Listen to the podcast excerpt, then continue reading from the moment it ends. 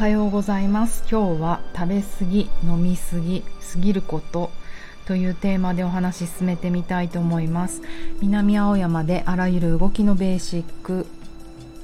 じゃなくて今日は南青山で疲れすぎない体になるためのボディワークボディチューニングやってます。パーソナルトレーナーの内田彩です。おはようございます。そうあのね今日はあらゆる動きのベーシックじゃなくて今日こそ疲れすぎない体になるためのボディワークボディチューニングでいたいなと思いました。今日はそう過ぎるやりすぎるっていうことのテーマでお話し進めてみたいと思うんですけれどもまずオンラインレッスンを受けてくださった方から、えーと、質問をいただきまして、まあ、それをちょっとラジオで読んじゃおうっていう魂胆なんですけれども読ませていただきます。えーと、とオンラインレッスン昨日はありがとうございました。朝方トイレに目覚めたもののすぐ眠れて久々の熟睡でした。いいね。えっ、ー、と質問なんですが食べ過ぎや飲み過ぎにできることがあったら教えていただけませんかとのことで。よかった。まず眠れるとかすごいことじゃありません？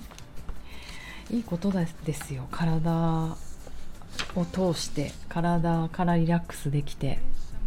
そして眠る準備ができたってことですよね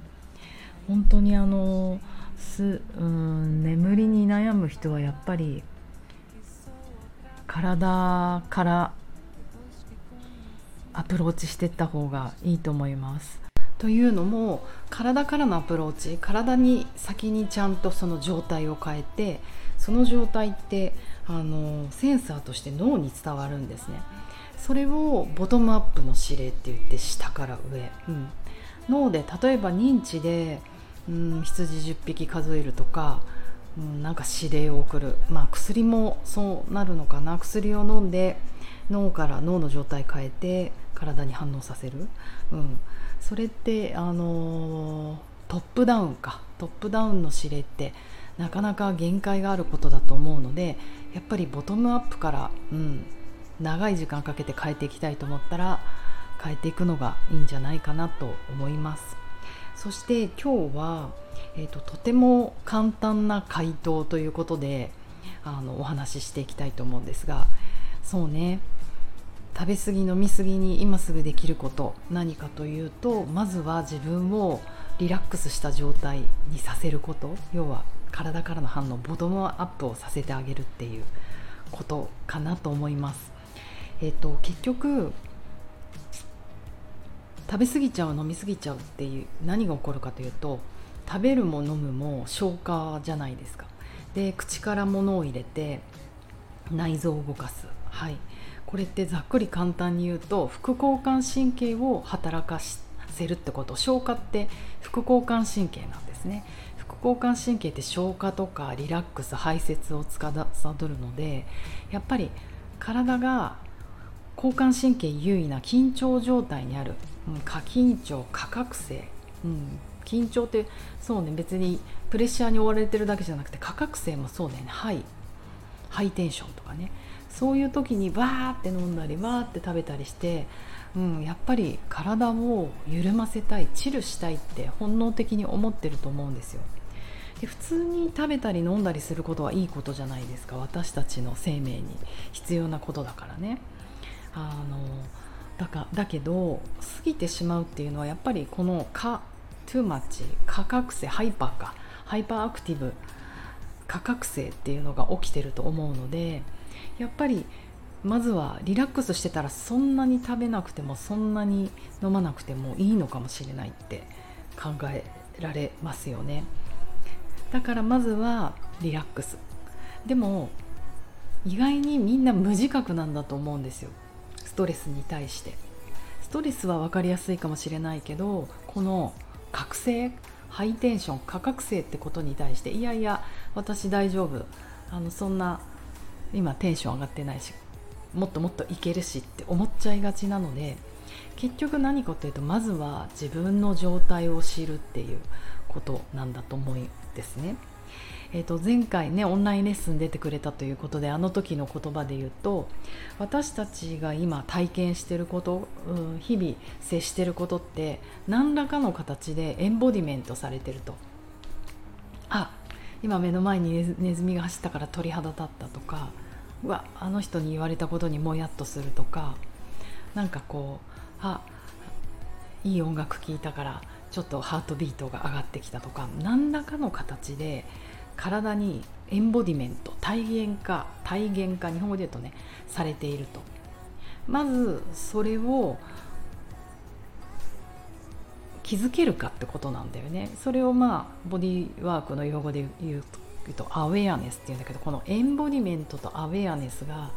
あのどれだけちゃんとできていくか。いくら体現化されててもそれに気づく力がないとあのそれは自分であの解釈できないじゃないですか。でそれができるようになるとだんだん自分が緊張してるのかなリラックスしてるのかなっていうその自分の状態が分かるようになってくる。でその次にその自分の状態の幅ですよね。覚醒って言葉がその価格性低覚醒っていうのがあるように幅があるんです。その幅があのまで測れるようになってくると。要はあのグレースケールのグレーの色の数が増えてくるというか黒と白だけじゃなくてオンとオフだけじゃなくて。その黒と白でにもカラーバリエがあるっていうことが分かってくるとどうすか？人生楽しそうじゃありませんか、うん、なので、えーとまあ、私はボディワークやってる人間なのでボディワークにそれを教えてもらったという感じなので、えーとおすすめします。うんだからこの間やったレッスンをちょっと1ヶ月お家でビデオを見ながらやってみてそうするとねいろいろなんか感じることが出てくると思うんですよね。うん、えっとそうねまあちょっとこう時事的な話になるけれどもあの韓国のさ DJ の DJ ソーダさんの事件皆さん知ってます？えっ、と名古屋か何かのフェスで彼女がこう DJ だからめっちゃ綺麗な可愛いグラマラスな女の子なんだけどあの DJ しててちょっと客席にダイブじゃないけど近づいていったらなんかそれをその隙におっぱい触られちゃった事件っていうのがあってでも今もうみんな撮ってるじゃないですか携帯でも。だからその子たち何人か男性がいたと思うんですけど顔とか SNS 上で拡散されちゃってもう逃げられないみたいな状態になっていてその男の子の数名が青汁王子 YouTube 私青汁見ちゃってるので青汁王子の YouTube に出てきてなんか謝罪をしたんですよね。でそれをもちろん見ちゃったんですけど彼らの言葉としてもうなんでそんなことやったの？って青汁さんに。三崎優太さんに言われてたら、うん、結局お酒を飲みすぎてもうちょっとテンション上がっちゃってわけわかんなくなっちゃってたんすって言ってて。テンションってやべえなって思ったんですよ。うん、あの、うん、な擁護するつもりも非難するつもりもないっていうかとにかく人のテンションってすごいな。そのテンションって何って自律神経のことだと思うんですよ。だからやっぱり上がりすぎるともちろんわけわかんなくなるしそれがあのなていうかナチュラルじゃないじゃないですか。お酒を飲んでたということなのでそういうタコタコじゃないな。あの自分以外の力を使ってしまってるからよりコントロールできなくなると思うんですね。だから自己調整が不可能になってくるっていうことだと思うので特に若いともうその自分の範囲のねハイっぷりとかわからないしもちろんローっぷりもわからないしうんすごい大変なことが起きてしまうんだなっていうことがめちゃめちゃあの分か分かったというか、ね、世に知らしめたのでもちろんお酒の力もある音楽の力もあるあのハイになるってあれだけどやっぱりうまくハイになるみたいなことを若い子たちにも教えていかないとああいうことになっちゃうんだな。お酒に弱い強いだけじゃないと思うんですよ。通常のそのテンション怒りすぎて分かんなくなっちゃって人殺しちゃったとかそういうのってなんかうっかりありがちだったりこうやってうん、SNS が主流になったりとかオンラインが主流になったりして人と接することがなくなってくると自分だけの自律神経だけじゃなくて他からどれぐらい影響を受けちゃうかっていうことも分かんなくなってくると思うんですよね。大変な世の中だ。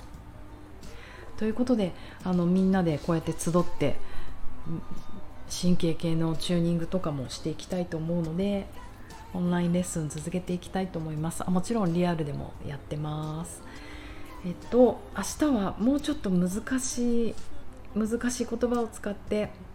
多重瞑想神経理論からこの食べ過ぎることとかを掘り下げていきたいと思います。今日は簡単バージョンで。では私これからレッスンリアルレッスン突入します。皆さんもお仕事頑張ってください。ではでは。